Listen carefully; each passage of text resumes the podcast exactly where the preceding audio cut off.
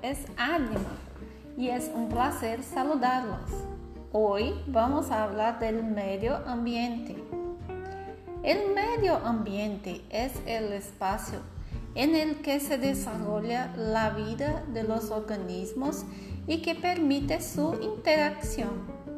Está conformado por seres vivos, por elementos sin vida y por elementos artificiales creados por el hombre.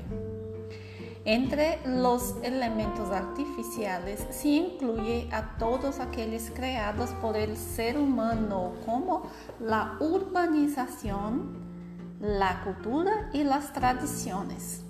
La suma de estos valores naturales, culturales y sociales en un lugar en particular constituye el medio ambiente.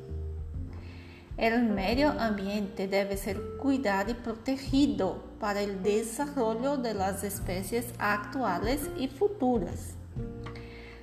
La forestación es una pieza clave en el equilibrio del medio ambiente, ya que los árboles cumplen funciones vitales para la mayoría de la fauna y los seres humanos y son los principales productores de oxígeno.